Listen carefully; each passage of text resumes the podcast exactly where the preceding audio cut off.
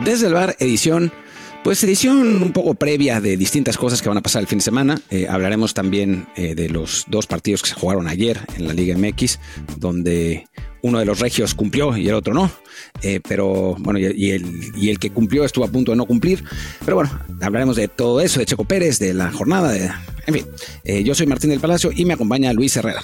¿Qué tal Martín? Barra del Bar, fans de Footbox, fans de YouTube, episodio de jueves, episodio en video aquí en el canal Desde el Bar POD, Desde el Bar Pod y también como siempre en plataformas de audio como Apple Podcasts, Spotify y muchísimas más. Así que por favor, como siempre les digo, suscríbanse en la que más les guste y déjenos un comentario siempre de 5 estrellas para que así más y más gente nos encuentre, como hizo por ejemplo José Villaseñor, que nos comenta la cantidad de veces que dijeron realidad en este episodio, jaja. Ya me estaba enojando por toda la carreta que le cargan a mis chivas hasta que dijeron que desde Pumas no querían a Alan Mozo. Y es verdad, es absolutamente verdad. También ya me, lo habían dicho en Twitter y yo les mostré mis tweets donde decía que en, Pumas no queríamos a Alan Mozo. No es, no es contra las chivas, es no, contra, es sobre el jugador.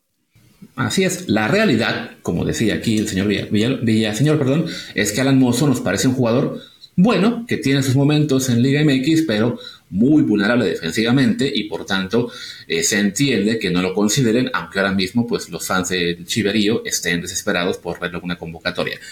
En fin, también tenemos un comentario de Finrod Noldor, gran episodio y un gusto que se den triunfos en el fútbol femenil y para variar los directivos lo hagan bien. Una duda, ¿será que Acevedo es de esos jugadores irregulares a los que Luis se refiere? No recuerdo exactamente en qué punto mencioné lo de la irregularidad, pero de Acevedo no lo veo yo como irregular, sino más bien pues que desde la lesión no ha tenido de pues, tantas oportunidades de jugar todavía y, sí, no ha vuelto al nivel que le vimos hasta lo que fue previo a esa Copa Oro en la que se esperaba que fuera titular. Yo creo que eh, todavía es para un portero bastante joven y sin duda un gran candidato a ir a la, siguiente Copa del Mundo, pero sí, el último año que ha tenido, pues no ha sido el mejor para él.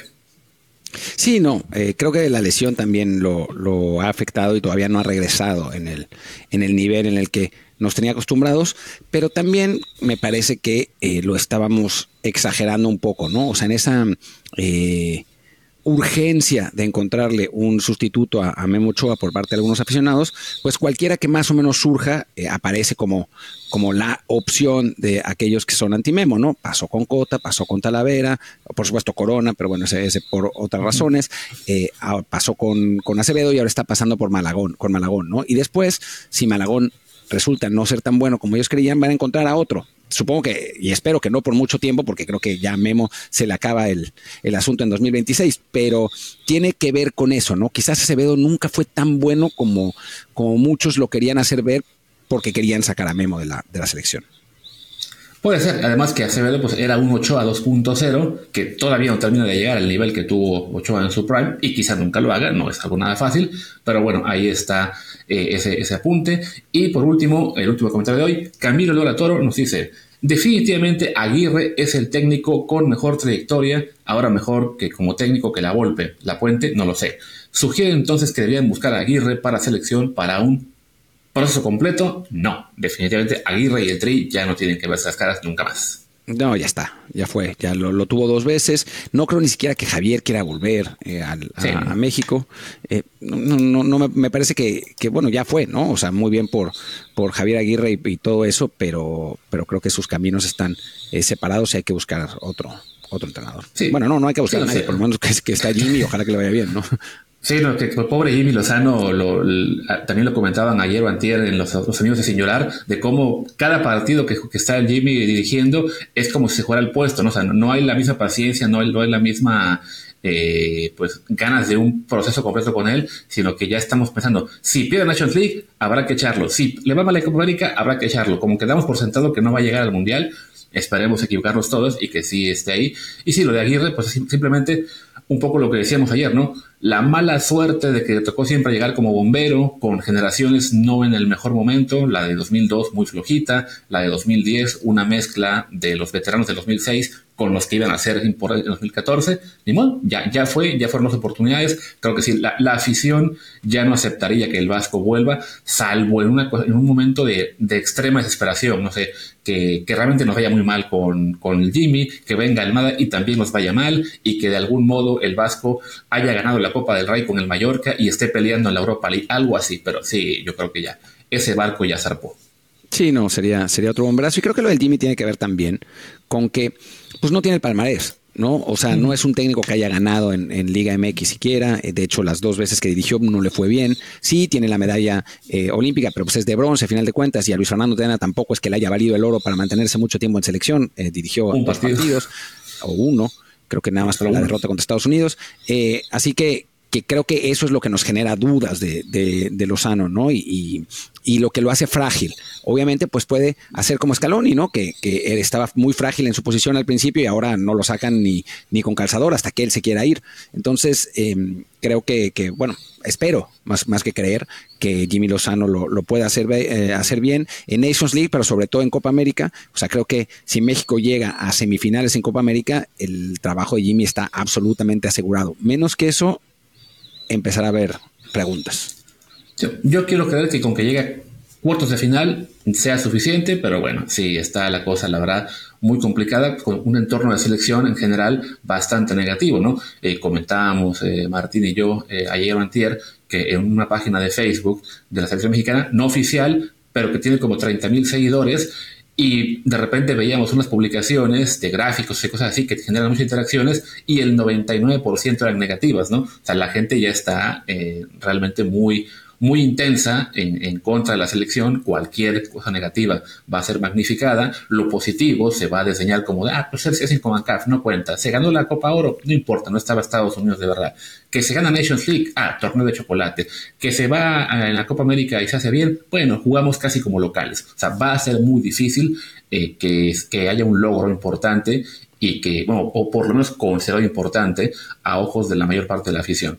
Pero bueno, creo que, digamos, creo que, perdón, Luis, digo, yo, yo sé que nos estamos alargando los comentarios y normalmente yo no quiero que nos alarguemos en, los comentarios, pero también hay que decir que este es un tema interesante y que tampoco es que el contenido de hoy específicamente sea como breaking news, ¿no? O sea, esta es, la previa, así que creo que podemos eh, alargarnos un poco en esto.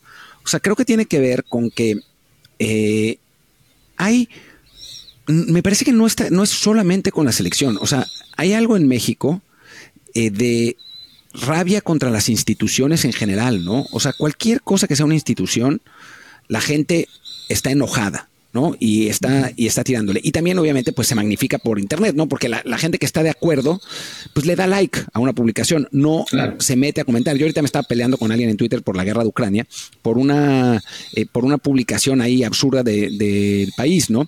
Y, y si no, y si hubiera sido una publicación con la que yo hubiera estado de acuerdo, no hubiera escrito, no hubiera reclamado nada, pero es que las redes sociales estimulan ese tipo de, de, o sea, que cuando uno comente sea negativamente, ¿no? Y entonces ahí, pues es cuando, cuando se arma, se arma el desmadre. Y lamentablemente, creo, sí, las redes sociales influyen mucho en nuestra percepción negativa de las cosas, aunque originalmente uno no esté con ese, en ese plan, pues lo va leyendo, lo va leyendo y es un refuerzo negativo a las opiniones que quizás eh, sean incipientes y se convierte en un, en un mal ambiente en general, ¿no? Pero sí, insisto, creo que con la selección hay un problema porque eh, nos hemos quedado en el mismo lugar siempre, pero después te aparecen los fans, que yo el otro día estaba, estaba discutiendo con los fans de, de, la América, que me dicen, ah, pinche selección, es una mamada, está controlada por los directivos. Yo decía, está controlada por los directivos de tu equipo, tu equipo está igualmente controlado por los directivos, es absurdo. O los de Chivas, ah, pinche Televisa, pero es la televisora que transmite a tu equipo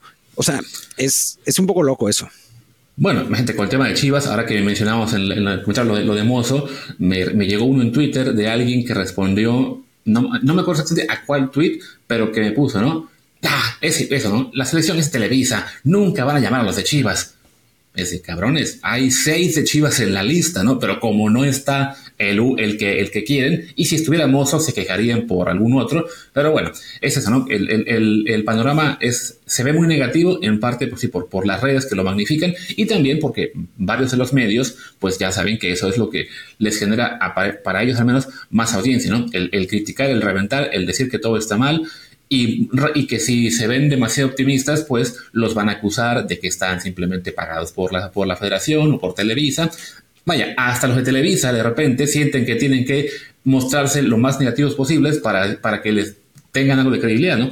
Al, extremo que acabaron fichando a Faitelson, André Marín y compañía, ¿no? Que yo además creo que esa es una, una estrategia que no va a ser muy exitosa. O sea, me explico copiar lo que hace TV Azteca para Televisa, me parece que solo hace un TV Azteca Light, ¿no? O un ESPN Light. O sea, yo si fuera Televisa, digo, y ya no, si nos metemos a estos personajes, ¿no? A, los personajes que estamos, eh, con los que hablamos, ¿no? No, no, no es que sea el tipo de periodismo que nosotros hacemos, pero ya hablando de cómo está la, la industria televisiva actualmente, yo si fuera Televisa haría lo contrario. O sea, diría, sí, chingue su madre, nosotros controlamos el fútbol mexicano. Sí, arriba la selección, que ganen siempre. Eh, malditos haters. Ah, sí, en, Picante dijeron estos son unos idiotas, ¿no? Y decirlo así abiertamente. O sea, yo, yo me iría con a tratar de agarrar a todos esos aficionados que no piensan como los que. Porque ahora el pensamiento contrario, curiosamente, es el otro, ¿no? Es el positivo, ¿no? Con, con tanta negatividad en los medios, el positivo es el que es el contrario. Entonces yo iría, yo si fuera, digo, de Televisa Deportes, si quisiera hacer eso en, en cuanto a modelo de negocio, me iría para el otro lado completamente. Así que ahí está, gente de TUDN. Ahí tienen el modelo que le ofrece desde el bar a ustedes. Si quieren cambiar un poquito, ya saben dónde encontrarnos. Mándenos un comentario en Spotify para que este, les hagamos más caso, porque es justo donde estamos extendiendo. Ahora sí creo que ya cerremos la parte de comentarios, aunque hoy sí creo que vale la pena. Y hablemos pues primero de Liga MX, ¿no? primero, bueno, comentar muy rápido, como decía Martín, ya se cerró por fin esa jornada 9 eh, kilométrica que repartieron en tres semanas. El, martes el Querétaro había goleado al San Luis y se metió al, último, a la última plaza de play-in. Y ayer, pues los regios, como decía Martín, pues cumplieron a medias. Tigres le ganó apenas, eh, ¿a quién fue? a Juárez. A Juárez. 1-0, exactamente, apenas 1-0 a Juárez, eh, así que ya el Monterrey podrá hacer la burla de que, ajá, le ganamos por más nosotros, y el Monterrey, por su lado, pues apenas empató con Tijuana 1-1, pero con eso le alcanzó para ya meterse de líder, alcanzó a que fue a Cruz Azul y a Pachuca, si no me equivoco, en puntos, y bueno, una, una, una liga que pues ya toma, digamos, por lo que decíamos el lunes, ¿no? Muy clara la división entre los nueve primeros y los nueve de abajo, ¿no? O sea, entre el Monterrey y el Necaxa, que es el noveno lugar, hay apenas cuatro puntos de diferencia, los mismos que hay ahora entre el Necaxa y el décimo, que es el Querétaro. Sí, sí, sí, o sea, claramente hay una, una diferenciación que, que incluso digamos, se puede estratificar, ¿no? O sea, ciertamente Pachuca y Toluca están metidos ahí, pero yo diría que a nivel, por lo menos presupuesto y plantel, hay seis quitando Pachuca, Toluca y Necaxa. Y después están los demás, ¿no? Es, el Pachuca lo está haciendo muy bien porque tiene Almada, el Toluca, bueno, creo que es, es, un buen plantel dentro de todo y el Necaxa sorprendido, pero si pensamos en los seis favoritos, pues yo creo que son esos, ¿no? O sea, Tigres, Monterrey, América, Chivas, Cruz Azul y Pumas. después... Pues, y hay que decir que estamos siendo algo generosos con, con Chivas y Pumas. Y yo Cruz Azul seguramente, ¿no? O sea, sí, no, hay que ver, sí, además, si se Cruz Azul a fin de cuentas, sí, pero Cruz Azul a fin de cuentas, pues de los equipos de arriba, Sí, le ganó a Tigres en lo que fue el resultado, digamos, que los, este, que los confirmaba como, como cero contendiente, pero del resto ya perdió con Pachuca, ya perdió con América, así que sí, puede que estén, son como tres grupos, ¿no? Monterrey, América y, Tigres, los, los, los, favoritos de siempre, y que lo van a hacer el resto de nuestra vida, o al menos hasta que se les acabe el dinero a alguno de ellos después ese grupo ¿no? de, de, Cruz Azul, Chivas y Pumas, que son los que siempre queremos ver ahí, porque evidentemente son equipos más populares, que tienen también buen presupuesto, eh, un poquito menos Pumas que, los otros dos, pero bueno, de todos modos, eh, que, que, el que estén arriba va a generar bastante más expectativa. Y en este caso, Toluca, Pachuca y Necaxa como los tres invitados de este torneo, que alguno de ellos puede, o sea, creo que no los veo campeones a ninguno de los tres, pero sí creo que cualquiera de esos tres le podrá ganar en la liguilla a, otro equipo de los grupos de arriba, ¿no? Sí, Pachuca es el que se ve mejor. Yo quiero hacer un par de comentarios de los partidos porque los vi. Eh, me sorprendió para bien Marcelo Flores.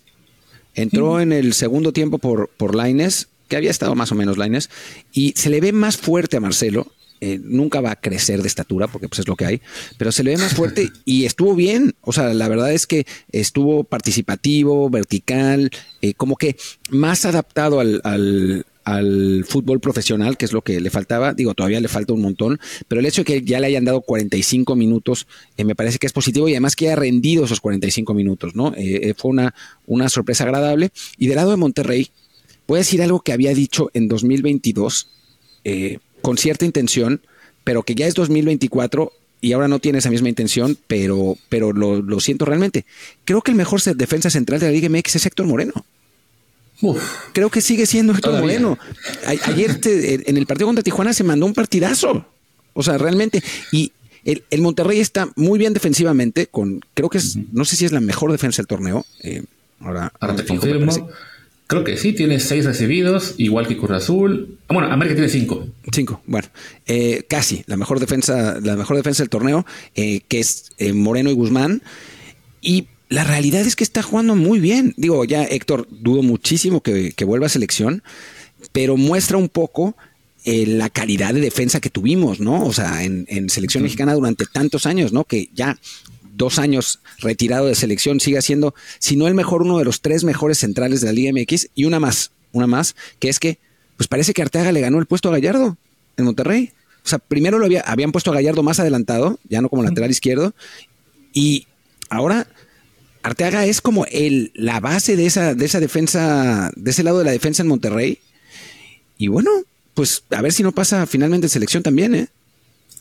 Sí, a ver, de lo de Moreno creo que si no regresa a selección no será por decisión propia. Él ya creo que te ha comentado, ¿no? Que él sí quisiera seguir, pero bueno, por ahora no, lo han considerado. No, no. O sea, Héctor, digamos, no es que se haya retirado eh, específicamente, pero por lo que sé, su mentalidad es como por lo menos tomarse un descanso, ¿no? No, no es que, o sea, no, no, es que él ahí esté, esté tocando las puertas. ¿eh? Yo creo, sinceramente, sin haber hablado con él en mucho tiempo, que salvo que se necesite, que sea una emergencia para, para que se necesite, yo creo que no va a volver. Que bueno, en este caso con el, bajón de Sarmontes, quizá esa emergencia está más cerca de lo, que, de lo que creemos, sobre todo si no les va muy bien en la Nations League, porque creo que sí, hay todavía un, pues sí, hay, este, un, ¿cómo se dice? cierto margen importante entre Johan, César y el resto. Entonces, si César no anda bien, no sería raro que se le considere Moreno en algún punto, aunque sí, la edad evidentemente le juega en contra, pero bueno, Rafa Márquez siguió en selección por muchos años más de la edad que tiene ahora Héctor Moreno. Y creo que Héctor Moreno es lo más cercano que hemos tenido a Rafa Márquez eh, en, mucho, tiempo. ¿no? no, creo que todavía Johan o César estén en ese nivel, pero bueno, ahí está la, oportunidad todavía de, contar con él si hiciera falta, a corto plazo por lo menos. Y lo de Arteaga y Gallardo, yo digo, sería bueno que sí, que ya por fin dé el salto Arteaga y se convierta en un jugador importante de selección, aunque yo creo que es más bien que pues, Gallardo está en esa etapa de de, ciclo mundialista en la cual pues juega cuando se le da la gana, pero si, si ve que ya lo están presionando, y sería bueno que lo haga evidentemente, pues recupera el nivel y sigue estando dos pasos adelante. Yo, yo vi Arteaga muy bien ayer, la verdad, eh, muy ofensivo, rápido, eh, con eso, ritmo europeo, ¿no? Gallardo no estuvo ni en la banca. Eh, supongo que también tiene que ver con que venía de esa lesión de rodilla, tal vez no esté a 100% y por eso no, no lo hayan puesto. En el partido pasado me parece que salió en el medio tiempo, entonces quizás se haya, se haya resentido y por eso no estuvo, no estuvo en la banca, pero sí me llamó la atención de que, que desde que llegó Arteaga él se adueñó de la titularidad en la lateral y habían puesto a Gallardo como, como medio por izquierda. Ahora ni siquiera eso, aunque, insisto, podría ser por lesión, pero yo a, Arteaga lo vi muy bien, que creo que eso es también una, una buena noticia, aunque hubiera sido una mejor noticia que siguiera en Europa en lugar de volver. Sí, sería bueno verlo, verlo así cuando todavía estaba en Bélgica y con posibilidades de que lo llevaran a una mejor liga. ¿Te parece hacemos una pausa antes de entrar a las previas de la jornada y de la Fórmula 1? Hagámosla. Y regresamos, pues bueno, hablemos de la, de la jornada que, se viene este, este fin de semana, que ya es la, fecha 10 salvo Puebla y Juárez, que es un partido que a nadie creo que le entusiasme muchísimo, todos los otros equipos tienen eh, ya nueve partidos, así que estamos más o menos eh, parejos en cuanto a los, a los encuentros. Y bueno, pues hablemos de, de, este viernes botanero que es ahora sí como la dimensión desconocida de los viernes botaneros, ¿no? O sea, como el, el super viernes botanero de toda la temporada, Luis. Y sí, tenemos, arranca la jornada este viernes a las 7 de la tarde, tiempo de México, con San Luis contra Puebla y, y también Querétaro Santos Laguna. Más tarde, a las 9, Mazatlán contra Necaxa.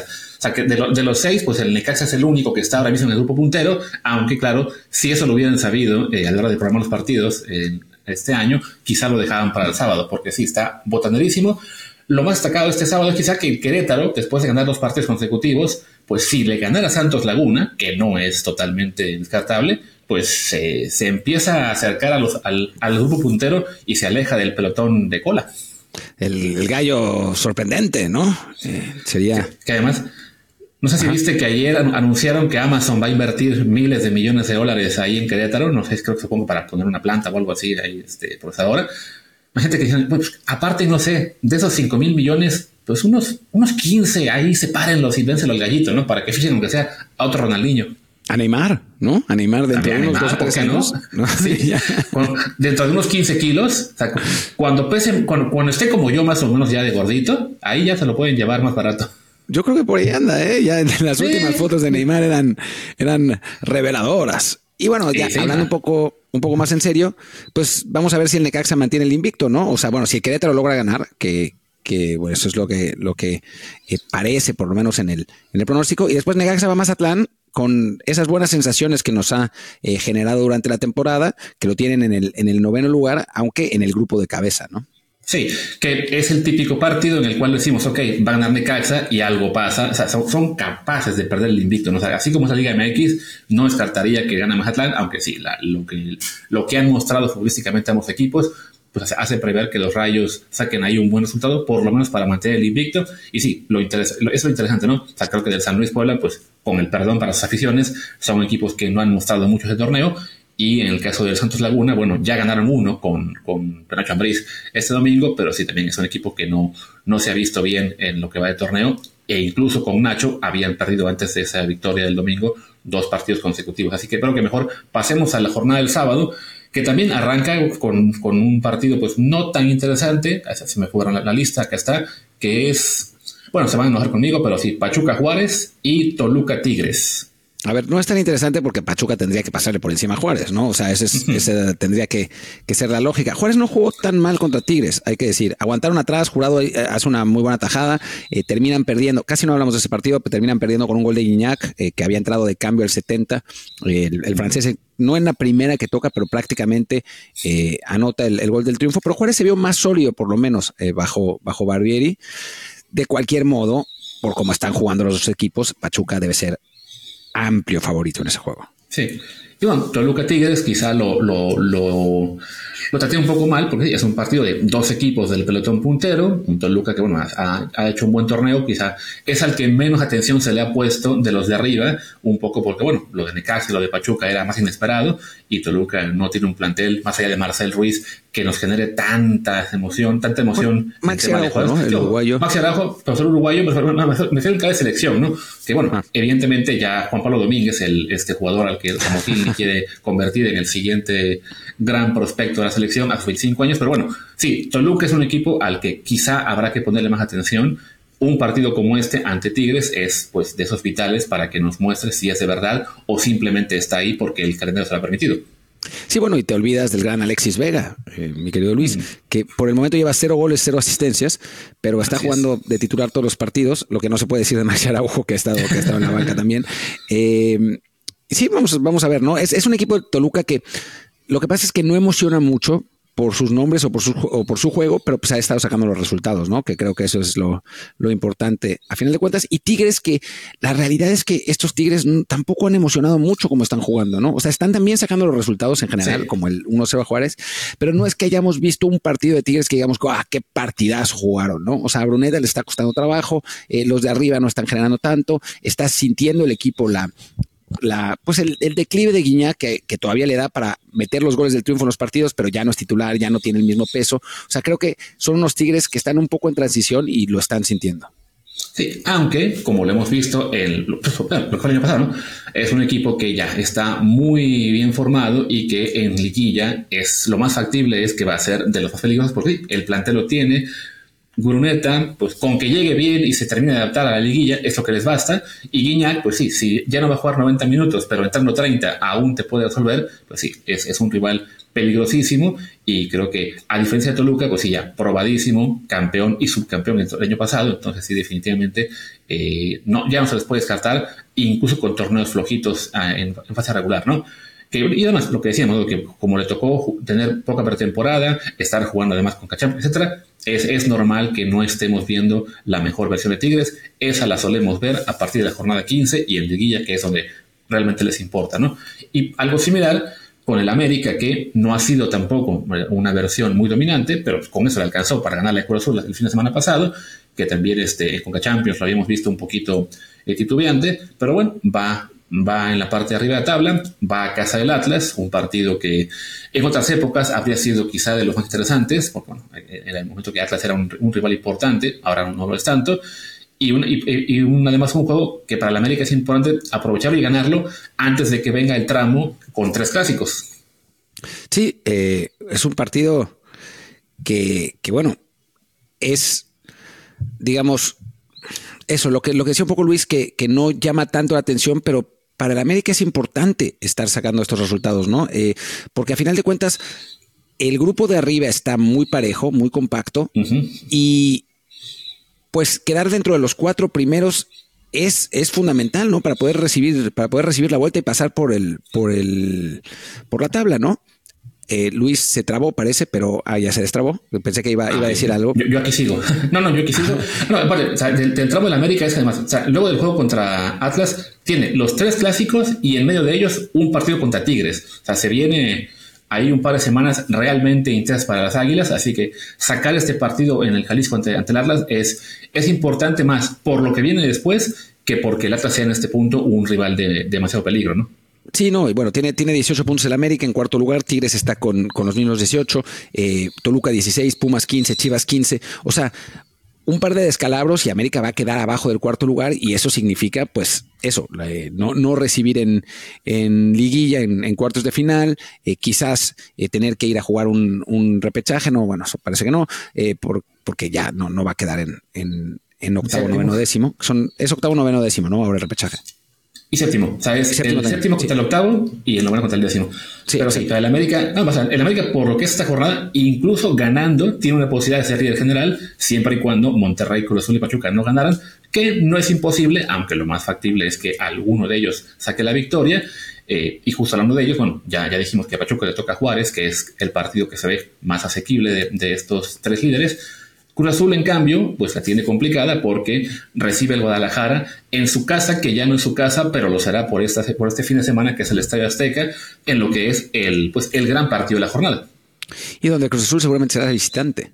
¿no? O sea, será visitante entre comillas, porque habrá más aficionados de Chivas eh, que vayan a ir. Y sí, el partido de la jornada, eh, con un, Guadalajara que viene con un momentum positivo tras haberle ganado a Pumas, eh, con Chicharito que seguramente estará en mejor forma para jugar más tiempo que los cinco minutos que jugó contra los, universitarios. Y del lado de Cruz Azul, con la, revancha, ¿no? O sea, las Chivas no son el América, eso está claro. Eh, creo que Cruz Azul puede volver a, mostrar un nivel, un nivel más alto, pero sí eh, lo que quedó a deber contra las Águilas es importante que lo, que lo pague contra el, contra el Guadalajara, o más bien que haga pagada al Guadalajara, porque si no, esa desconfianza que, que eternamente tiene Cruz Azul va a empezar a entrar, ¿no? Y los aficionados van a empezarse a quejar, los medios, o sea, todo lo que, lo que conlleva eh, en el ambiente de Cruz Azul. Así que, que, el triunfo es, digo, no fundamental, obviamente falta un montón de, de torneo, pero sí es importante para mantener un poco la sanidad mental en ese equipo. Sí, sí, porque en caso de derrota ya hablarías de perder partidos consecutivos ante América y Chivas, pues sí, sobre todo para lo que es esta psique colectiva de Cruz Azul, eh, no sería eh, muy bueno. Sobre todo tras un arranque de, temporada, pues sí, muy, muy ilusionante. Entonces, bueno, eh, es un partido que, la máquina requiere ganar, mínimo empatar, por supuesto, para, para sacarse de encima esa losa que fue el partido ante la América, sobre todo, bueno, por lo que representa, pues sí, esa criatura que tiene el equipo americanista sobre la máquina. El siguiente partido de la jornada, otro de los partidos interesantes, Monterrey contra Pumas, que bueno, es, es un juego a lo mejor eh, no tan atractivo en términos mediáticos, pero bueno, entre el, que es ahora el líder y un equipo que ha estado bastante competitivo. Entonces, bueno, para Pumas de las mayores pruebas en la cual del torneo. Sí, sin duda, ¿no? Ella fueron a empatar a campo de Tigres, lo que fue un, buen resultado. Pero bueno, Pumas viene también con, con, cuentas pendientes por haber perdido contra, contra Guadalajara en lo que quizá fue su peor partido de la temporada, porque incluso contra San Luis, que perdieron contra un peor equipo, no merecieron perder ese juego, ¿no? Fue un partido raro. Contra Chivas sí, en la segunda mitad eh, merece perder Pumas. Tiene que mejorar contra un Monterrey que la realidad es que tampoco se ha visto tan impactante, ¿no? O sea, es, es, es interesante cómo salvo Cruz Azul, por momentos, no ha habido un equipo que, que diga, que uno diga, wow, qué dominante se ha visto, cómo ha goleado. Los Pumas quizás en Ceú, lo que pasa es que fuera de Ceú se, vuelven un desastre, ¿no? Eh, y en, Monterrey suele ser una, una, plaza que se les complica mucho, más contra Tigres que contra Monterrey, pero es una plaza que a Pumas normalmente no le sale muy bien. Así que, ¿qué digo? Monterrey sale como favorito, aunque también con esos asteriscos de que no ha terminado de convencer en el torneo, ¿no? Y con la pequeña ventaja para Pumas, como también será para Toluca, el hecho de que hayan jugado Monterrey y Tigres a media semana, ¿no? Entonces, bueno, en términos de, de ritmo competitivo, bueno, Pumas estará más descansado, con, con, mejores posibilidades de usar a su mejor once. Monterrey supongo que habrá un poco de rotación. Y bueno, por ahí el tema de cansancio, porque además también han jugado con K-Champions. Entonces, bueno, ahí es esa, ese tipo de detalles puede favorecer a, Pumas, aunque sí, lo, lo, lo tiene muy complicado. Y la jornada se termina con un Tijuana contra León, del cual, ¿qué podemos decir? Salvo que es el último partido de la jornada. Solamente eso. hablemos ahora de Checo Pérez. Hablemos de Checo Pérez. Arrancaron los ensayos libres en Bahrein, lo que significa el banderazo inicial de la Fórmula 1. Eh, finalmente se acaba la espera, vuelve la máxima categoría con digo, eh, un, panorama interesante, aunque creo que está bastante claro cómo va a estar, por lo menos de principio, la temporada, ¿no? Con un, Red Bull muy dominante. Y después Ferrari, que parece eh, verse un poco mejor que Mercedes, eh, McLaren por ahí, los, el segundo equipo de Red Bull. Eh, que se llama RB Cash App, ahora también medio, medio peleando, pero sí, sí creo que está bastante determinado, por lo menos el orden de los favoritos en las primeras carreras. Sí, este programa lo estamos grabando una vez que se corrió la primera práctica libre, todavía no se, realiza la segunda, entonces es muy factible que ya hayan cambiado muchas cosas. En la primera práctica libre fue, digamos, ahí este, sorpresa que el segundo equipo de Red Bull anduvo más fuerte. Richardo quedó en la primera posición, Zunoda quedó en cuarto, en cambio Verstappen fue sexto y, y Checo duodécimo, pero bueno, es la primera práctica, es eso, ¿no? Simplemente los equipos están pues eh, afinando más detalles, pensando más en el ritmo de carrera quizá que, en lo que será ya el, dar la vuelta más rápida en esta sesión. Lo más factible es que cuando ustedes escuchen esto hayamos visto una historia muy diferente en la, en la segunda sesión de prácticas y a lo que veremos ya mañana viernes en la quali. Sí, lo que se ha dicho tras, tras los tres temporadas es que Red Bull es el amplísimo favorito, que tiene el mejor carro, que Mientras el resto de escuderías, básicamente, pues vieron lo bien que hizo Red Bull con el RB19 y trataron de copiar ese carro, copiar el concepto, pues Alan Nui, este ingeniero eh, maravilla que tiene Red Bull, dijo, bueno, pues si, si, seguimos en la misma, nos van a alcanzar. Mejor les invento otro carro y pues parece que le salió muy bien. Así que eh, todo apunta a que vamos a ver un dominio de Verstappen y esperemos que Checo lo más cerca de él posible para mantenerse siempre peleando por los podios. Y después estará la pelea entre Ferrari, entre McLaren, entre Mercedes, en teoría, esos tres por ser el, los equipos que compiten el podio. La, sorpresa podría ser, en este caso, pues sí, el segundo equipo de Red Bull, el Visa Todito 7-Eleven Cash App, no sé qué más, RB, que en tres de pretemporada también lo hizo bien y hay quien piensa que va a ser un equipo con una experiencia similar a la que le tocó vivir a Checo Pérez hace unos años con Racing Point, cuando básicamente copiaron al Mercedes del año previo y les alcanzó para ser el segundo, tercer mejor equipo en muchas carreras, a, tal grado que Checo ganó una y quedó cuarto del campeonato. Entonces, bueno, eso le dará a, a Richardo y a Zunoda, evidentemente, pues potencial para, para estar muchas veces en los puntos, para tener buen desempeño y, claro, meter o tratar por lo menos de meterle presión a Checo en el tema de ese asiento de Red Bull para el próximo año. Pero bueno, como habíamos dicho en, la previa anterior que habíamos hecho, porque esta es como la segunda previa que hacemos, eh, depende de Checo.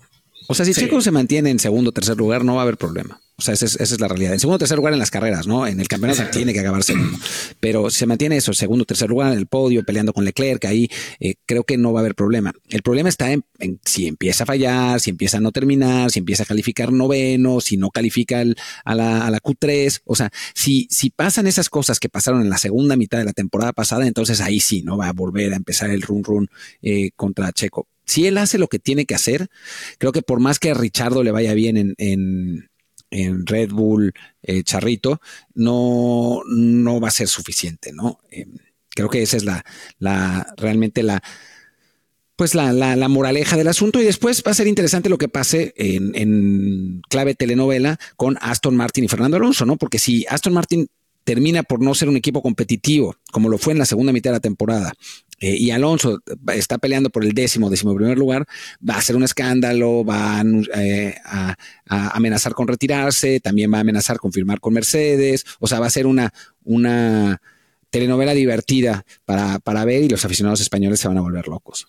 Sí, y también hay que considerar el tema de que eh, en Aston Martin está el compañero, el hijo del dueño, que es Lance Stroll. Entonces, si vuelve a ser una barrida como el año pasado, en la cual Alonso estaba peleando por podios y Stroll tratando de arrancar algunos puntos, si a eso le sumas una bajada de desempeño del equipo, pues sí, el ambiente no va a ser muy bueno, porque además, bueno, lo sabes, ¿no? Alonso suele acabar mal con sus escuderías, ¿no? Luego regresa y, se, y, todo parece estar bien, pasó con McLaren, pasó con Renault, pero de nuevo se acaba peleando y sale, ¿no?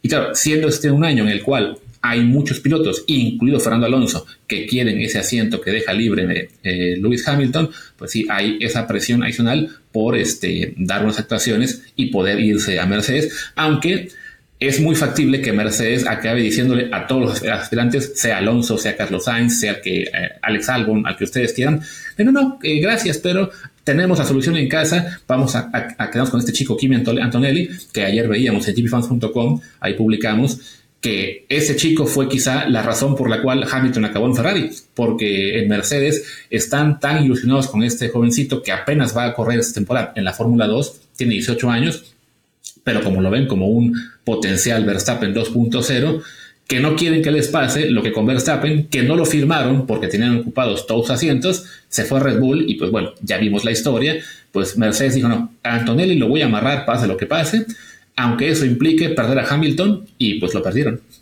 Sí, a ver, no me parece imposible que eh, firmen a Fernando Alonso dos años, digamos, como piloto puente, quedan dejando claro con Alonso que van a ser dos años y que pues esperen a que Antonelli tenga un par de temporadas también, eh, tres temporadas, que, llegue a los 21 años a, correr en la máxima categoría y ahí sí con un contrato multianual y que, y que se mantenga en Mercedes, ¿no?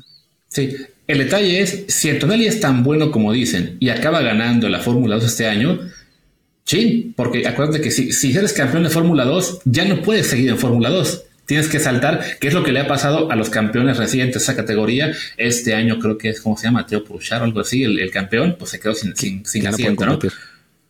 El campeón de hace un año y medio, el, el, el Drugovic, que es el reserva de Aston Martin, que está ahora con detrás de Alonso y Stroll, ¿no?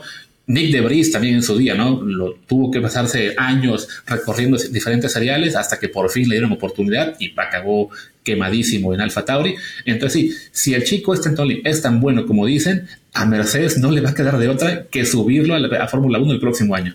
A ver, hay, hay varias avenidas, ¿no? O sea, si demuestra en las primeras carreras que está a tal nivel como para pelear por el campeonato en Fórmula 2, entonces no firmas a Alonso, ¿no? O sea, ya está. creo, creo que, que no, hay, eh, no hay mucho. Y después la segunda es, puedes firmarlo y prestarlo, que eso ya ha pasado también. O sea, lo mandas a Haas, ¿no? Una, una, una, o dos temporadas para que se termine de curtir y, y después pues ya lo, lo, subes a Mercedes. O sea, yo creo que hay flexibilidad para, para que eso suceda, aunque la verdad es que dudaría que gane la F2 a los 18 años. Digo, no es imposible, ¿no? Todo puede pasar, pero, pero está complicado. Sí, nos comenta nuestro productor Federico eh, Malinas que sería bueno para la Fórmula 2 aprender de la Liga de Expansión, ¿no? Que ahí eres campeón y no pasa nada, te quedas. Sí, de hecho, no hay manera de que asciendas.